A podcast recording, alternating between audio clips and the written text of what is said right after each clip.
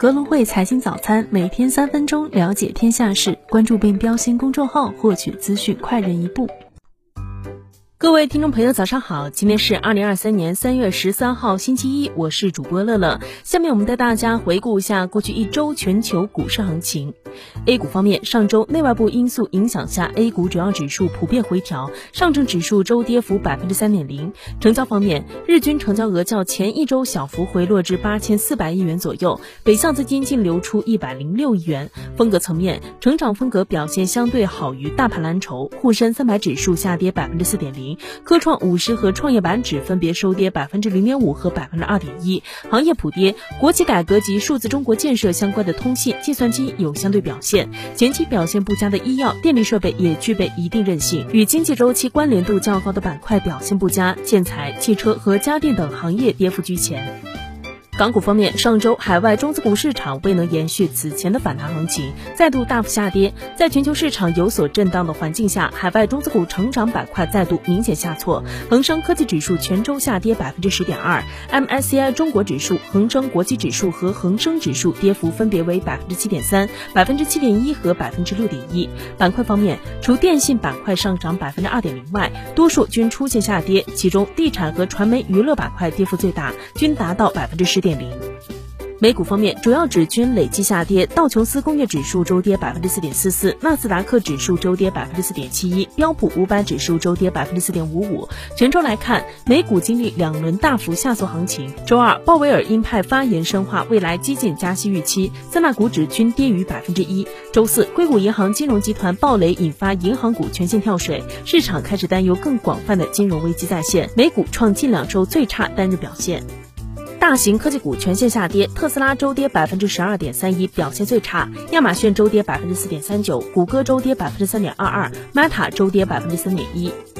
热门中概股中，小鹏汽车、理想汽车周跌幅均超百分之十四，蔚来周跌百分之十一点零八。东风汽车的大规模补贴降价引发车市地震。据不完全统计，目前正在降价促销的汽车品牌不少于四十个。京东周跌百分之十四点七一。分析人士称，此次京东股价大跌部分原因是由于此前宣布上线百亿补贴。百度周跌超百分之十三，阿里巴巴周跌超百分之七。宏观经济方面。硅谷银行宣布破产，美国联邦存款保险公司成为破产管理人。全国政协委员严峰建议采用降低股票交易印花税，以刺激多种需求。习近平签署主席令，任命李强为国务院总理。三月十三号，内地与香港资本市场将迎来大规模双向扩容，扩容后沪股通、深股通股票数量分别达一千一百九十三只、一千三百三十六只。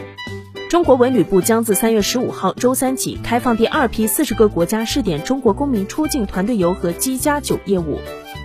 巴西十号起取消六种商品进口关税，包括两类不同型号的钢材、两种铝板、用于测量血压和脉搏的手环以及雷达天线。七月一号，全国推行国六 B 标准，国六 A 车此后不予挂牌的传闻尚未从权威部门获得证实。公司新闻。沙特阿美公司二零二二年利润创历史新高，全年净利润一千六百一十一亿美元，较上年增长百分之四十六。中国电信、中国移动宣布加大派息。百度计划于三月十六号十四时在北京总部召开新闻发布会，主题围绕文心一言。百度创始人、董事长兼首席执行官李彦宏，百度首席技术官王海峰将出席。奇瑞集团发布百亿惠民购车季活动，优惠力度从一万到数万元不等。硅谷银行破产波及中企，多家港股公司发相关声明。SOHO 中国董事长潘石屹发布微博称，从未在硅谷银行开过户、存过款。云顶新药声明公司只有非常少量现金存在该银行。腾盛博药声明公司及其子公司在 SVB 持有的现金和银行余额不到百分之九。股市方面，ST 瑞德停牌核查结束，股票于二零二三年三月十三号开市起复牌。丰乐重业。公司控股股东将变更为央企乡村产业基金公司。双良节能全资子公司签订重大销售合同，预计二零二三年年度销售金额二十七点三九亿元。今日重要财经事件：十四届全国人大一次会议闭幕会于今日上午九时举行。印度二月 CPI 年率。以上就是今天节目的主要内容。更多财经资讯，请点击阅读原文下载格隆汇 APP 查看。